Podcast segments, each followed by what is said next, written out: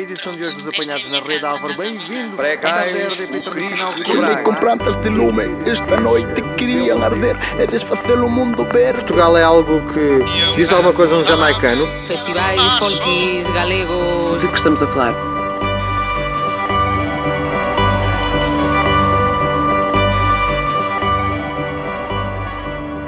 Benvindos e benvindas a un novo episodio do Centro de Actualidade onde hoxe falaremos principalmente dun tema que atravesou a fronteira e apareceu en todos os medios de comunicacións galegos, portugueses e españoles en xeral. Falamos da COVID, falamos da variola dos macacos, non, estamos a falar dunha cuestión aínda máis real do que as mencionadas acima. O rei Xoan Carlos, primeiro, unha figura controversa que entre 1975 e 2014 foi considerada no Reino de España como garante fundamental dunha democracia que deixou para atrás o franquismo, especialmente por causa do golpe de Estado de 23 de febreiro de 1981, embora ele propio tivese sido nomeado polo ditador Franco. O rei Juan Carlos, eh, ex rei de España, coñecido como rei emérito, voltou de Abu Dhabi a vila de Sanxenxo na Galiza. E para falar disto, hoxe temos connosco a moita xente, a Sabela Vázquez, desde Santiago Compostela. Boa tarde. Ao Paulo Lamas, desde o Ribatexo. Boa tarde, Paulo. Boa tarde, estou en Lisboa agora. Ah, pois desde Lisboa. O Luis Trigo, desde o Porto. Alô. O Xorxe Mendes, desde Lisboa. Olá, boa tarde. O Xeo Teiro, desde Lugo. Boa tarde. E un convidado especial, hoxe conosco, que é Ernesto Vázquez Souza, desde Valladolid, antiga capital do Imperio Castellano. Boa tarde. Entón, eh, vou directamente ás preguntas. Eh, porque hoxe temos a unha, unha profesora de historia e un bibliotecario. Entón, eh, son, son eh, dous, dous perfis moito axeitados para falarmos hoxe, comenzar a falar disto. Eh, poderíades darnos un pouco o contexto de onde ven esta familia, a familia Borbón, e como chegaron a gobernar a España? Non sei quen quero comenzar. Eh, Isabela eh, a familia Borbón son franceses que chegaron a España despois dunha guerra de sucesión no, a comezos do século XVIII.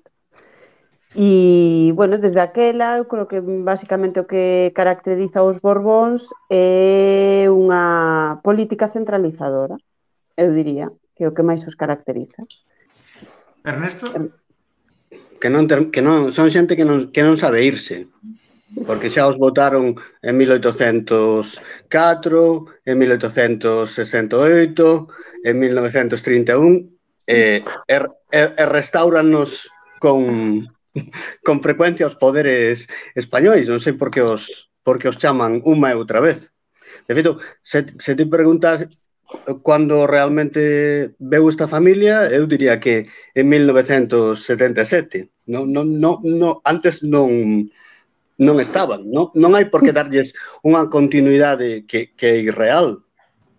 O sea, foron, foron, por unha serie de, de restauracións e puido, puido caer neles nas figuras que foron ou nalgún dos seus, dos seus primos, curmáns ou parentes próximos.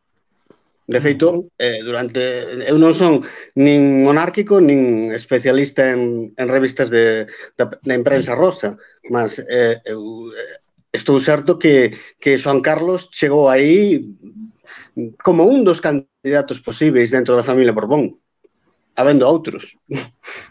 Pero Franco final escolleu el e foi escollido, digamos, por para protagonizar a, a transición española. Como, como un dos elementos do pacto de Estado entre as forzas do franquismo e, e as forzas eh, democráticas toleradas. Moito ben. E, e sobre isto tamén teño tamén unha pregunta que sobre isto de, da, das eh, non sei como chamarlle, das, das fuxidas, non, de, de, de diferentes eh, membros da, da familia Borbón. Eh, para os, para os nosos ouvintes eh, desde Portugal e desde o Brasil, eh, Alfonso XIII, que foi un, un rei de comezos de, do século XX, fuxiu no ano 31 para Italia eh, fascista de Mussolini na chegada da República. Eh, o seu fillo Don Juan fuxiu para, para Estoril no, no Portugal salazarista, o seu fillo. E o seu neto, o Juan Carlos I, fuxiu para Abu Dhabi. E, e a, a miña pregunta Contem, xa... Contemplou Cascais antes de Abu Dhabi, eh? Ajá. Ah, perfecto. Pero non lle deixaron seica. Non, porque hai euroordens na Unión Europea. Claro. Mm. Entón, eh, eh, claro, esa pregunta que vos quería facer a todos, que o que acontece a esta familia que tradicionalmente vai, parece que ou parece que vai para para auxilio en, en países non non demasiado democráticos. Que opinades? Non sei se credes comenzamos por arriba, a Luis, vamos facendo unha rolda así. Eh, eh bueno, pois, pues, tío, no, veña. Non so, no sos Luis, mas Mas a, a propósito disto, a propósito disto, estaba estaba a lembrar agora mesmo e, e fui procurar o libro correndo. Eh, dun, dun poema dun, dun tío do meu pai, curiosamente, un, un poema precisamente publicado en 1971 eh, eh, nun xornal, La Libertad, eh, que, que, un, que son os versos que o meu pai descubriu hai pouco, editou un libro recentemente, e, e sobre a historia de Lledrousa. E, bon, e, este, comezou a buscar eh, na imprensa da, do, da época e encontrou isto un poema do seu propio tío que ele non coñecía. Este poema non o, non o coñecía na altura. Entón, se vos parece ben, vou, vou, vou ler para, para que vexamos, porque cando o meu pai encontrou, bon, creo que cando cando cando o usades vai ides, ides reparar por que por que chama atención, ok? Uh -huh. O, o título é Pobres Reyes, eh, en castellano, evidentemente. E di, ha sido un rey canalla el último Borbón. Por ello, deshonrado, salió de la nación. Llevó en sus ricas arcas magníficos tesoros, que envidiarán, sin duda, en los palacios moros.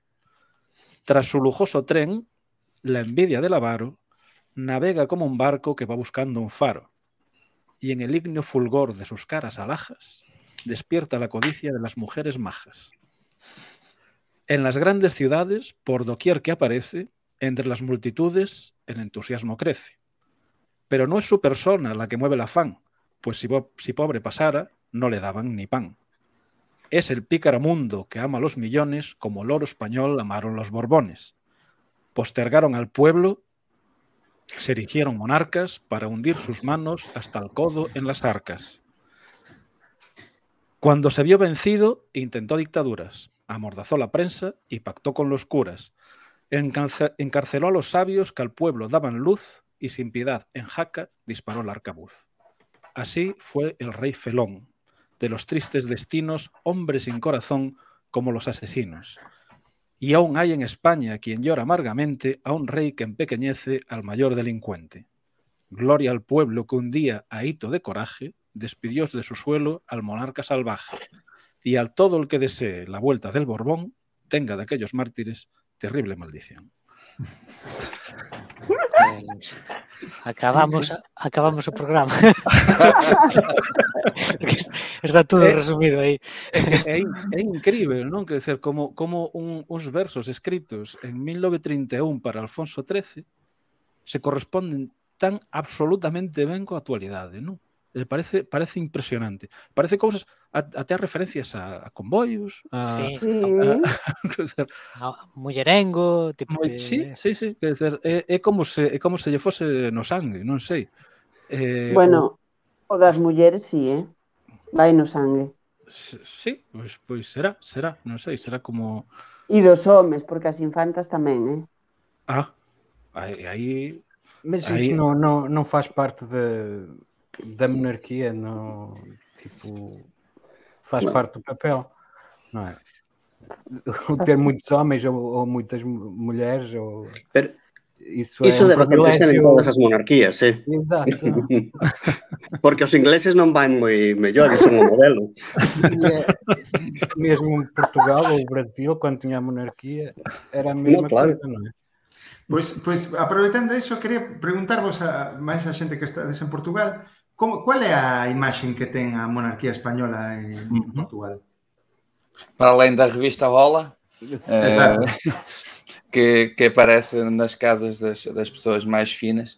Eh, não sei, estava a tentar lembrar hoje, enquanto pensava eh, no que iríamos falar do programa, estava-me a lembrar qual era, quais eram as minhas recordações de- deste rei e da monarquia de Espanha. A mim a primeira coisa que me lembra são as moedas das pesetas, com uma silhueta de uma figura que, que o meu pai me explicou quem era. Depois, eh, uma história que o meu pai contava de que este era um rei muito bom, porque contava-me uma história de que uma vez alguém furou um pneu na estrada, no carro, e que vinha alguém de, de moto e que parou para ajudar e era o rei de Espanha, assim, uma história deste, deste género. Eh, e acho que a ideia que, que, existia cá é que era favorável, que foi o rei que, que, fez a transição para a democracia, que era um rei muito amigo de Portugal, tinha vivido em Portugal, um, e pronto, e, e, e, não havia não havia essa aura de escândalo ou de, ou de, de que fosse uma, uma pessoa muito contestada, pelo menos quando eu me comecei a perceber que a Espanha era a monarquia aí pelos anos 80. Pois, e ao contrário dos outros espanhóis, ele falava português, não é? Em Portugal.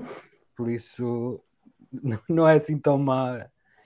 E é isso, de, tinha essa imagem de, de, do golpe de 82, que ele que, que, que, dizem que ele ajudou a resolver a democracia e não sei o quê. Sim, o de 81. Oito, ou Sim, foi o ano anterior ao Mundial de Futebol. Uhum. Exato. Eu já fiquei no Naranjito. É isso, não há assim, mas há, há as histórias do. E, e depois ele é, é, é, muito amigo de, do Jet Set daqui também, do, do Francisco Balsemão, que, que é o. Que, era, que veio da, da ala liberal do, do, do Estado Novo, do, do antigo regime, e uh, é tipo um magnata da imprensa aqui em Portugal. Ele, o maior eh, jornal semanário, o Semanário Expresso, é do, do desse senhor. Eu, tem uma televisão privada que é um bocado regional de Lisboa, que é a SIC, mas é, é como se fosse do, do Jet Set daqui também. Por isso, sim, há uma, uma visão mais ou menos boa ou é visto como um, um chefe de Estado, basicamente. Não, não tem, a monarquia aqui não é uma coisa bem vista, mas não é visto como um monárquico, é mais visto como um chefe de Estado. Pois, bom, e a, a, perdón, desculpa, e a, desculpa, a confraternización con Salazar non da familia non deixou así ningunha pegada nos portugueses. Não, não, até porque mesmo no Estoril era tipo era onde onde se refugiava a maior parte das monarquias que sem, sem coroa durante o, o, Estado Novo nos anos do Salazar, por isso que era uma república um bocado estranha também, não é? No, eh, era um, até porque foi, é conhecido uh, houve a Primeira República e uh, não, não houve a Segunda, houve o Estado Novo, houve uma coisa que não, ninguém sabia muito bem o que é que era. E que era um bocado antimonárquica, mas também era antirrepublicana. Os, os republicanos ainda eram hum. mais reprimidos que, que os monárquicos, por isso era assim um bocado esquisito. Pois, é, um, um eh, unha pregunta. Eh, por que por que que o rei eh, eh, Juan Carlos eh, abdicou en, en 2014? Cual, cual, quais pensades que son as, as hipóteses? Quer dizer, porque todo foi moi atrapallado, non? Así como moito rápido, non deu moito para refletir sobre o asunto. Non sei se queres decir algo, Ernesto. Uh, eu, eu penso que pasa eh, é eh, unha, cou unha cousa que acontece en todas as, as monarquías. Os, os herdeiros, toda a historia está cheia desas coisas. Os, os herdeiros están esperando, que só tens que ollar o, o príncipe Carlos da Inglaterra se puidese, facía de cara a raíña Isabel sen problemas. E aquí aconteceu, penso que, que o mesmo. Non, non, ten, non ten cualquier lógica. Eu non entendo, non ente, ainda non comprendí. Como, como, pode, como, como puideron pasar de articular durante décadas unha, unha fantasía de discurso eh, fa, facendo do rei unha, unha figura eh, providencial e de pronto, dun día para outro, por cuestións absolutamente ridículas, porque tanto os, os delitos fiscais como cualquier acusación económica eran imposíveis, dado que o tipo está blindado pola, pola legislación española do, do máis alto nivel eran, eran cal, cal, calquer suiza que preguntases cualquier abogado diría eh, eh, eh non, há, non, há, non há lugar. É imposible, non, non, vai, non vai ir para diante efectivamente non están indo para diante mesmo despois de abdicar. Porque de feito foi unha abdicación extraordinaria porque eh, é o primeiro caso de un rei que abdica sen deixar de ser rei porque continúa a ser rei emérito. Mm. o seu pai abdicou. Abdica, abdica abdicar non significa máis que ceder a, a representación da, da Casa Real, da dinastía, é o chefe da dinastía. O único que fixo foi ceder a chefía de familia ao seu fillo. Pero a cuestión orgánica fica sen resolver. A cuestión orgánica institucional fica sen resolver. Por que, por que foi obrigado a abdicar? Por matar un elefante absurdo. Por ter unha, un, unha de, de tantas como nos anos anteriores amantes, porque se descubrise que facía eh, negocios, si, si toda, todo o comercio internacional durante décadas eh, tiña como o máximo representante do, do, do comercio internacional español. Non existe ningún motivo para real, se, se, se formos objetivos, para, para pensar en que tivese dentro da estructura creada por eles mesmos, non desde, non desde un pensamento republicano. Desde un pensamento lógico non hai ningún motivo real para que para, para facelo adicar, senón dentro da propia lógica da, da, da, da, casa, da casa da casa reinante. Quer dizer, que porque está, está bello, pero bella está a reina Isabel de Inglaterra, e ninguén cuestiona. Mm. En realidad é extraordinario. É, é unha, eu penso que é unha, unha chafallada máis da, da, da, do sistema político español. Pero non, non ten cualquier lógica. Eu creo que por vago. Por vago.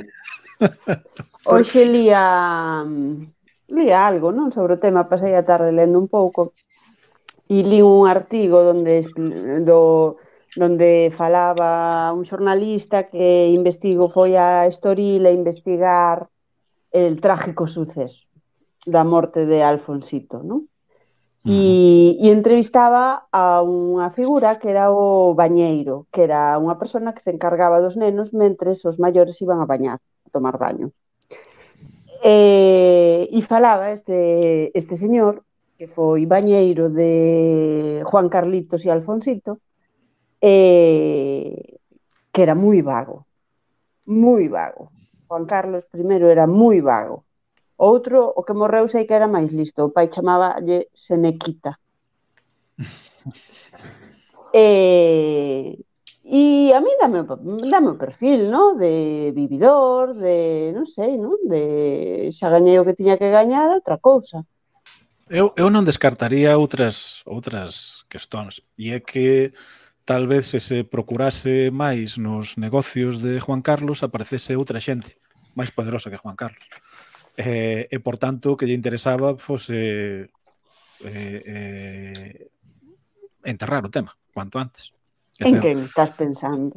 No, ninguén en concreto, lóxicamente non teño, non podo ter eses dados. Eh, lóxicamente non os podo ter. Eh, mas en cualquier caso, o que o que sí que é unha pura intuición, lóxicamente, eh, sí que sí que penso que por trás da monarquía, que decir, por, por trás da, da, da, da legitimidade de poder facer eh, ilegalidades o, o dentro o, ao amparo precisamente de ser monarca, pois pode, aí pode haber xente con, con outros intereses. E xente que, que, que, que, que, que, que, a él non lle chega o diñeiro do nada. Sí. O, claro, o, pero alguén, eu creo que alguén ten o diñeiro antes. Entón, sí. tam, eh, tampouco xustifica a abdicación mm. porque aquí xa estamos curados de espantos, non? Para, para, para alén que, que iso é o que non resolveron porque o, o problema que ten, que ten a Casa Real é a diferenza de, outra, de outras casas reais europeas é que non ten controlado, non, non hai ningún non hai ningún tipo de, de claridade nas súas contas. É, claro. é, é, é, é, como dixo o refrán, a ocasión paso Borbón. se deixas o se lle das toda a legislación, a Constitución é irreformável, eh, quer dizer, eh, eh está facendo, mas non non hai ningún non existe o problema continúa no seu fillo, porque continúa sen haber ningún cualquier tipo de transparencia, nin de control económico. Por tanto, non, non hai, eh, hai unha continuidade absoluta. Claro, non, eh, por iso, por iso a, cha, a, chafa, a, a chafallada é eh, continuar que, o, o mudar de rei para mas, para que non muden as cousas, non? Dizer, sí. pero con pero pa, con Pablo, non sei sé si se queres comentar. No, no, estaba, estaba a eh, comentar que estabas a facer así co No, eh, o único que quería dizer é que se comentou na altura eh, que foi un, unha decisión que fora, foi tomada porque mandan en España, que son as oligarquías españolas, das quais o rei é un, un agente. O sea, o rei, o Juan Carlos foi colocado lá para dar continuismo, eh, para dar continuidade ao predominio de certas familias e certos grupos económicos e facer a transición de, de unha ditadura para unha democracia formalmente pelo menos, mas continuaran a mandar os mesmos. E o que se comentou foi que coincidiu moito con, con este movimento do 15M e con o rei ter este, esta ensoñación con esta señora eh, que era amante dele con a cual xa quería casar e que se quería divorciar da, da, da. E entón estas oligarquías o 15M viron como unha ameaza real porque eran foi un movimento de oposición ao regime desde Madrid, cando é feito desde Cataluña, País Vasco, Galiza, eles saben como reagir, mas cando é desde a capital fican moito nervosos. E sobreatuaran, dixeran eh, temos este desafío de parte das clases populares que queren facer unha revolución a portuguesa e, e depois temos o rei que anda aí dicendo que se quer divorciar, que non sei que, que quer andar coa, coa, coa eh, Sue Wittgenstein, esta señora e tal, e entón dixeran, pronto, e há uns escándalos do os escándalos do elefante, isto e aquilo, perde popularidade, está na altura de facer aquí unha renovación. Para termos máis 40 anos de, de, de dominio sobre sobre sobre este sobre este pedaxo, non é? E esa foi a explicación que deran. Probablemente sobreatuara, non era necesario. É posible, mas eles puseran a, como se puseran o penso antes da ferida. Ernesto, estás falando a ti. Estaba no, eu, concordo, eu concordo, concordo con, con, con Pablo bastante. Ah, ten que haber algo, ten que haber algo diso porque senón é inexplicável. Como como como como eliminar, mas é que, é que, é que fixeron un un troco, unha virada total, porque de estar de estar silenciando completamente todo todo todo, todo de estar apoiando pasaron a decir, no, xa non vale, queremos o fillo. E o fillo é, é, é, unha, é unha segunda tem, unha segunda temporada bastante peor Era moito máis interesante cando secu- estaba a secu- Joan Carlos É o típico das secuelas, non é? Tipo, as Sí, secuelas ma- son sempre ah, piores que... non, non, non sei se durará outra temporada máis. Bom, pois, pois falando de temporadas, vamos, Mas vamos ir aí para uma Portugal. coisa conjuntural que em 2014 foi quando eh, o, aqui o homem que a que chamava o, o DDT, que era o dono disto tudo, também foi constituído arguído, que é o Ricardo Salgado, que é um dos amigos do Estoril do, do Juan Carlos, não é? Do, e não se- há aqui coisas que há muitas pessoas a querem desgraça ao mesmo tempo, incluindo em Portugal. Ou seja, deve haver aqui qualquer coisa a mexer, não é? que não sei muito bem o quê, mas talvez tivesse sido a crise económica de- que veio de antes, mas e, e- é que, é que eles estavam ligados e é e alguma coisa teve que mudar para ficar Sim. tudo igual. Acho que, En que é a explicação mais viável, não é? en América falan do fall guy, alguén ten de tomar a culpa e cair, non é? Ujú. Pa... por- Porque era, necesario tomar unha atitude así moral perante as populacións porque estaba todo moito revoltado con, con a crise e con, con o fato de pagar sempre os mesmos. E entón, pois, pronto. Pois, eh, unha cousa que vos quería comentar, eh, eh, nas últimas semanas apareceron eh, unhas noticias eh, que na, no, na CNN, na CNN Portugal e na CNN Español, en español, que eran, eh, eran os manchetes que eran bastante diferentes, non? Eh, sobre este asunto. Porque realmente estamos a falar deste asunto porque este asunto eh, atravesou completamente a fronteira, ou seja, foi un, un tópico eh, eh, principal no, nos medios de comunicación eh, da, na Galiza, España e eh, de Portugal. Eh, entón, na CNN de Portugal aparecía esta noticia. Un rei fora de controlo, o regreso de Juan Carlos a Zarzuela. E na mesma empresa, na CNN, mas en español, aparecía isto. Especialista en protocolo explica si la visita, la visita del rei emérito, Juan Carlos I, afecta a la realeza española.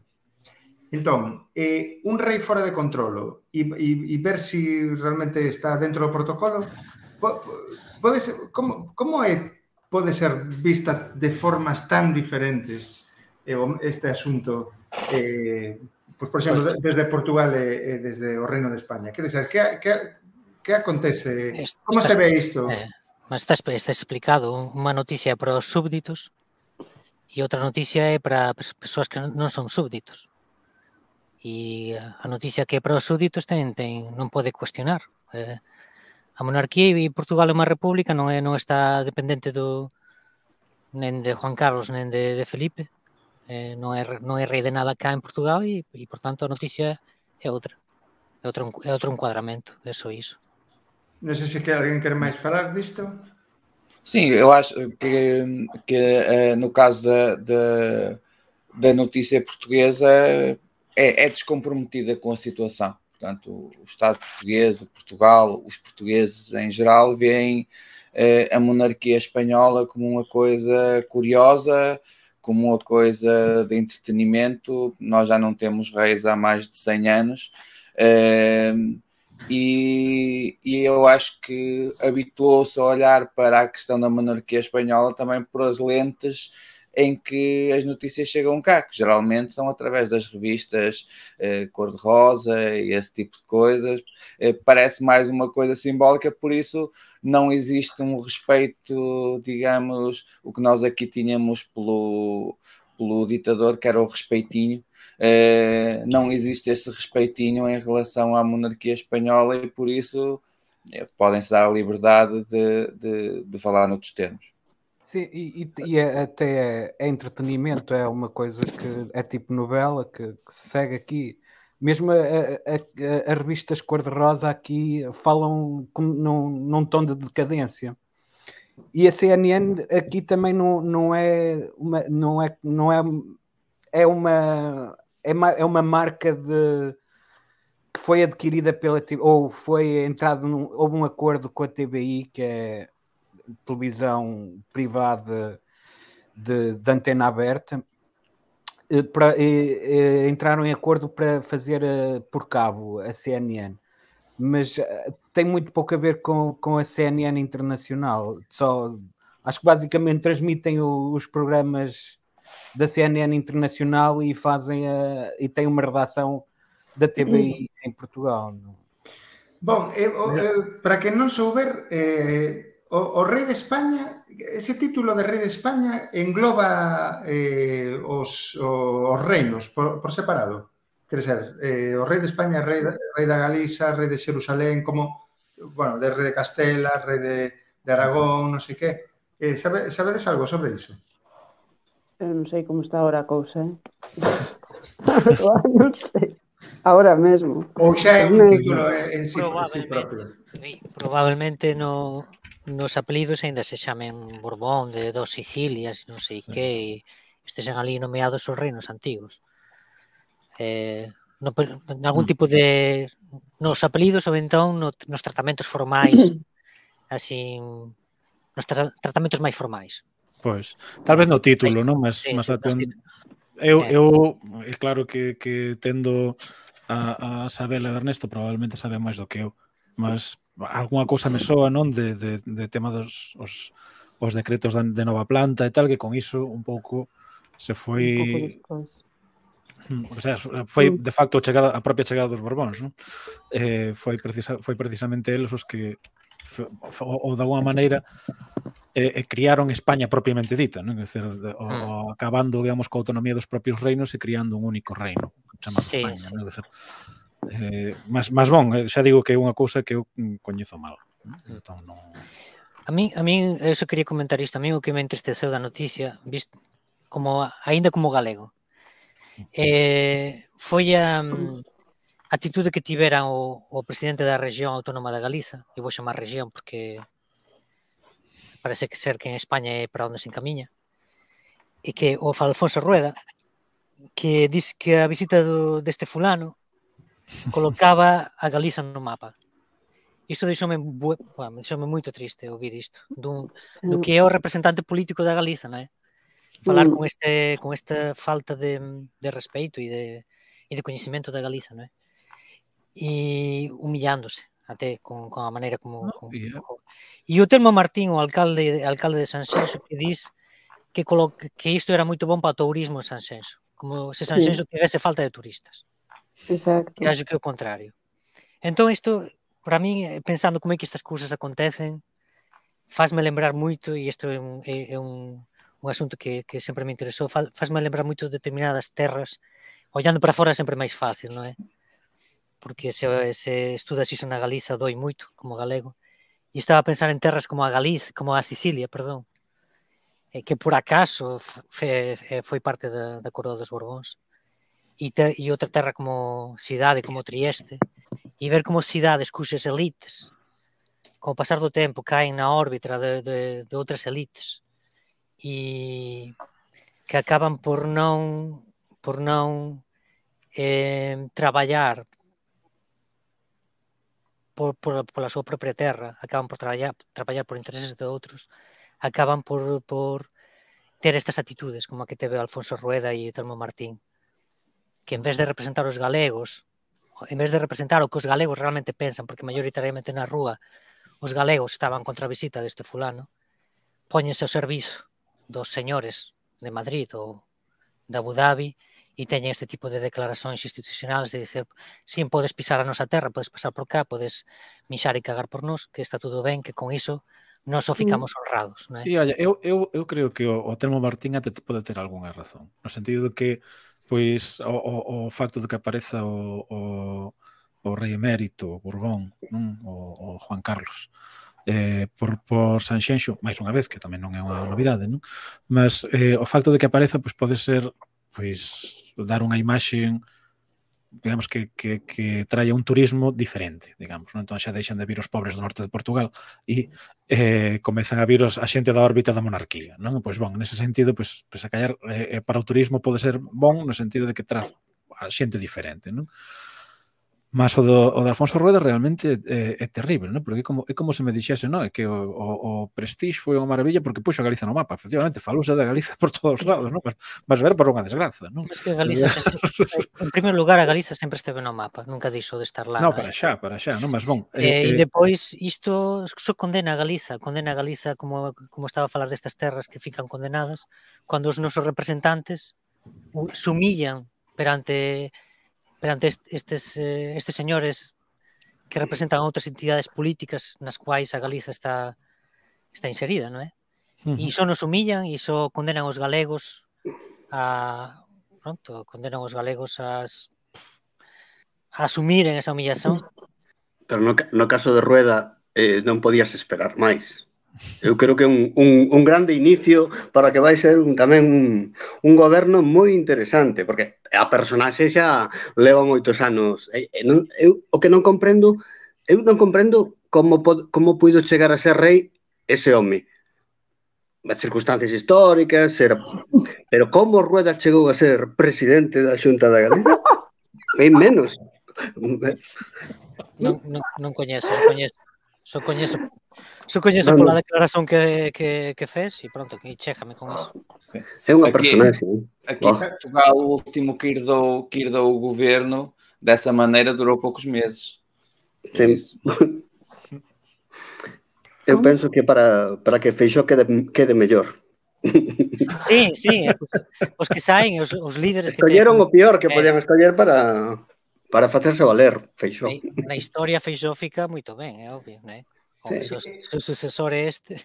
Eh, é unha, unha, unha pregunta. Que, que diferenzas hai eh, entre o, un presidente da República? Quer dizer, hai, hai moitos debates eh, en xeral na Galiza e, e en España en xeral eh, relacionado con Bon, unha república tam, tamén non sería o mesmo, mesmo é, é máis custoso, eh, etc. Ou seja, son, son ideas que andan circulando por aí. Entón, Mas que diferenza achades desde Portugal entre o que é un presidente da República e, e, e desde aquí pois, o, que, o que é un monarca? Para começar, é eleito, é escolhido pelas pessoas. Portanto, se as pessoas não gostarem dele, não, não o põem lá. Eh, em segundo lugar, tem um número de mandatos limitados, não pode ficar eternamente no lugar e ganhar certos vícios e, e perpetuar-se a ele e à família numa dinastia com com a transmissão de todo tipo de, de tradições e de, e, e de bens e, e, e, esse tipo de coisas. Portanto, acho que é, é, é, completamente diferente. E em Portugal também é, é um bocado diferente de, de, de França e, dos Estados Unidos, porque no, é um e, e até de, de, de, de outras repúblicas das parlamentares, não é? Porque hum, é semipresidencial, eh, pronto, na, na, eu, há uma crítica de, da esquerda francesa à, à, à monarquia presidencialista, por ser presidencial e por se centrar numa pessoa, não é? Mas em Portugal eh, serve um bocado como um, um contrapoder de, de, do governo, nem sequer é do Parlamento, mas do governo. E uh, tendo, para isso tem que ter também alguma legitimidade popular. Eh, mas pronto, é um bocado. Eh, pronto, mas é, é isso também. É, não tem esses vícios ou tendo os mandatos limitados e, e todas essas. essas esses ideais republicanos não, não conseguem criar os vícios que, que se cria numa monarquia, não é? Não, não está não está acima da lei. Não. Para não, não é dizer fora da lei, não é? Não, não é, com, não é comparável, porque a monarquía na España, o monarca é un boneco, a partida. O, o, o lugar na, na política que a Constitución dá ao monarca é o de assinar as leis, a partida. Sí, mas, eh, mas, mas sí. A, eu, eu quería perguntar unha cousa, porque eu creo eu, a primeira a primeira a primeira vista teño a impresión de que unha, unha diferenza importante tamén é precisamente que que o Marcelo non aparece no aula Eso non, non aparece nas, nas revistas cor de rosa. Tamén mas, aparece. Mas, aparece, mas, aparece, aparece. aparece. Non, iso non é por aí, é máis é máis o que estaba a falar o Luís, o presidente é eleito.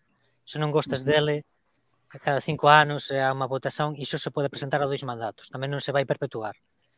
E depois, é o que estaba a falar, o, o, o rei é un boneco, un boneco que está lá, que só asina, por iso a... Um, aquela imputabilidade ou inviolabilidade do rei eh, que lle dá a constituição non é absoluta, que seja absoluta, que o rei en España possa matar alguén e non ser imputável, é unha interpretación que faz, eh, que faz o Tribunal Constitucional ou o Tribunal Supremo, unha, unha interpretación a maiores. Mas pronto, eh, este boneco que non ten función nenhuma se não representar o Estado, representa a unidade de España, claramente. está lá para representar iso e para dar garantías da unidade de España. Uh. En cuanto que en Portugal o presidente ten unha función política na Constitución, ten esa función moderadora, ten, por exemplo, capacidade que non ten o rei de, de España de vetar unha lei unha primeira vez ou de enviar unha lei con, con, sobre a cual ten dúbidas para o Tribunal Constitucional con as questões que el quer ver esclarecidas junto do, do Tribunal Constitucional.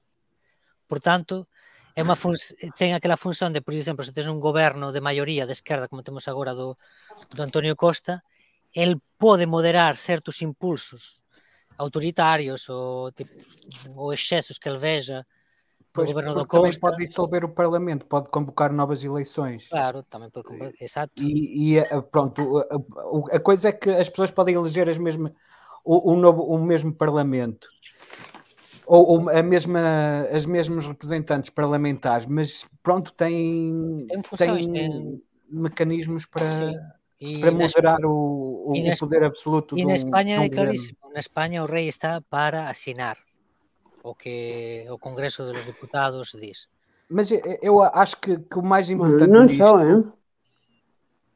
Sim. É, o, chefe, é o chefe das Forças Armadas. ou ao papel que xogou no todo o proceso catalán, non foi solo para asinar. Eh, aí porque hai un posicionamento claro e Non, mas el felo fora da Constitución. No, ben. Eh, aí, aí hai unha, hai unha, hai unha grande diferencia co, a respeito dunha república que eu penso que se evidenciou precisamente con este con esta historia toda e con outras E, e que na España, eh, en, en cualquier república, en cualquier país eh, serio, o, o, o papel e as atribucións do Presidente da República están ben definidas tanto pola Constitución como polas, polas regulamentacións polas regulamentacións posteriores. O problema na España é que non está nada definido. O rei, igual que interveu no 23 de febreiro famoso co golpe de Estado, pode intervir agora e interveu na Cataluña. E, e non, non está, o, o problema é que non está regulado, non está regulado nen a sucesión da, da, da, do rei. Por iso acontecen cousas tan absurdas. Non, non, non é nada regulado. Como todo na España. É como mm. acontece unha crise, unha crise sanitaria e descobres que, que o tecido institucional non está regular, non está regulado. Pois coa Casa Real acontece a mesma colla. Non, non está regulado na realidade. Sempre que o vento sopra da direita está tudo ben, non é? Claro, Se sopra da Eh, esquerda eh, temos problemas, non é? Porque non hai claro, ten, ten que intervir. En, claro, Acho que o ma- o maior problema, as pessoas normalmente dizem que eh, as monarquias são simbólicas, não têm um grande problema. Eu acho que o maior problema é mesmo serem simbólicas, Exato, exato. porque legitimam a sociedade de castas, porque e acho que em Espanha ainda é pior que em Inglaterra, porque só co- corrigiram a ortografia, só nacionalizaram a ortografia, nem sequer nacionalizaram o nome, continuaram a chamar-se Bourbon. E, e eh, na Inglaterra, ao menos, eram da casa da Hanover, mas eh, pronto, vamos ser Windsor. Sí, sí. Eran E, alemães eh, e e depois... eles legiti- legitimam mesmo a casta, tipo, a, a pessoa que está fora, que vem de fora, não é, não é o povo, não é? Eh, Que é uma coisa que, é, que tipo, em Portugal já, com- quando E- foi de 1383, já tinham posto a Casa de Bragança para dizer que já era uma coisa nacionalizada, não é? Eh, que já é uma coisa. E, e, na- altura foi, teve o apoio do povo contra o, eh, o, o partido castelhano, não é? Teve, pronto, houve uma nacionalização nessa altura da, da própria monarquia. E acho que em Espanha não, não chegou a acontecer tal coisa, na verdade, não é? Ao Pois, contrário de, de- de- até da Inglaterra ou, ou dos países nórdicos, até faz, faz mais algum sentido porque muitos deles vêm de lá, eh, ou as dinastias têm origens lá, não é? pois vamos xa ir para as últimas preguntas. Vou, vou vos eh, pedir eh, eh, simplificación. Entón, bre, ou brevidade, ou como se diga. Eh, entón, estas dúas últimas preguntas son, primeiro, desde aquí eh, desde aquí o que vai acontecer? Quer dizer, achades que Inglaterra vai por en xulgamento o rei Juan Carlos? Esa pregunta. O que achades que vai acontecer? El vai estar en Abu Dhabi, sei lá. Eh? Claro. Ten, ten 80 tal anos. O proceso continúa. El están a Abu Dhabi, que fajan o que quiseren. Ben. Sí, eu, eu, eu intuo, a ver, eu no, o, que, o que vai acontecer evidentemente non sei, mas intuo que precisamente o facto de estar en Abu Dhabi eh, pues está a indicarnos, a darnos algunha información de que é probable, ou é posible, polo menos, no? que, de que realmente hai hipóteses de que acontece. Mas, claro, saber, saber. Sí, mas un avión directo a Abu Dhabi e Madrid, eh, o tipo está sempre en territorio eh, seguro. Por iso o que acontece na Inglaterra? Claro. Dalle igual Ben Ernesto, non sei se queres dicir algo. Sabela. eu, eu, supo, eu supoño que sí, va, sí, sí Porque os ingleses son unha vez que co, comezan un, un proceso judicial Van continuar nele. A cuestión é que non eh, Logo intervirá a diplomacia porque non creo que, que, que manden un comando dos, dos SAS para raptar o rei Joan Carlos para leválo para ser xulgado en Londres. Inda que podía ser, porque Francis Drake podía facelo perfectamente. Pero eh, é que é que eu creo que é todo tan, tan absurdo, tan absurdo. O sea, eu que non entendo é como conseguiron colar na, na cabeza da xente que era lexítimo e normal ter un rei na España a partir de 1990, poñamos por caso. Sí. E colaron todo, o sea, porque porque porque eh, todas as, todas as raíñas eh, na Europa son, son son mulleres. Por que na España tiña que ser o herdeiro que non é o primeiro? O Filipe e, e non a, e non a irmá. Quere ser o primeiro un tipo na Bélgica ou na Cataluña. Na liña, na liña sucesoria. Sí, sí. Dinamarca, Bélxica, Inglaterra, quer dizer, xa non é xa non é que sexa un rei do século XXI, é que é un rei do século XI. Ni siquiera do XIX. Ni siquiera do XIX, que é unha cousa... É, é todo, todo absurdo. É, é, e, e depois, neste, neste tipo de, de comportamentos de rueda e de todo de todo o aparato institucional, é que realmente non saben com, non, non saben comportarse con, con unha monarquía o sea, pásanse de, de servilismo ou, ou excedense en, en mm. críticas disparatadas mm. que, no, que non entran dentro do propio xogo. Moito ben, pois vamos coa última pregunta e, e é o que pensades que liga a Sanxenxo e Estoril? O Océano Atlántico. Sí. Atlántico. 800 kilómetros de agua, sí. E podes ir de um lugar ao outro debaixo San... da vela de veleiro, não é? A Santola. Acho né? que essa vela tinha dito que era o regateio, não é? Sim, não? Está tá cheio de portugueses também. As Santolas, eu acho que as Santolas. As Santolas. Utilizase a palabra regata tamén en Portugal. Sí, sí. Tamén, tamén. As toallas que... Moito ben, pois hoxe que por acaso o Día Internacional da Toalla eh, podemos despedirlo con isto xa leven Don Panic eh, só levade, levade unha toalla para sobreviver neste mundo. Entón, de, deixámoslo aquí e, eh, e eh, xa nos ouvimos nos próximos podcasts. Obrigado a todos por vir. Ok, obrigado. Obrigada. Álvaro, última pergunta. Quais são os seus planos de vida?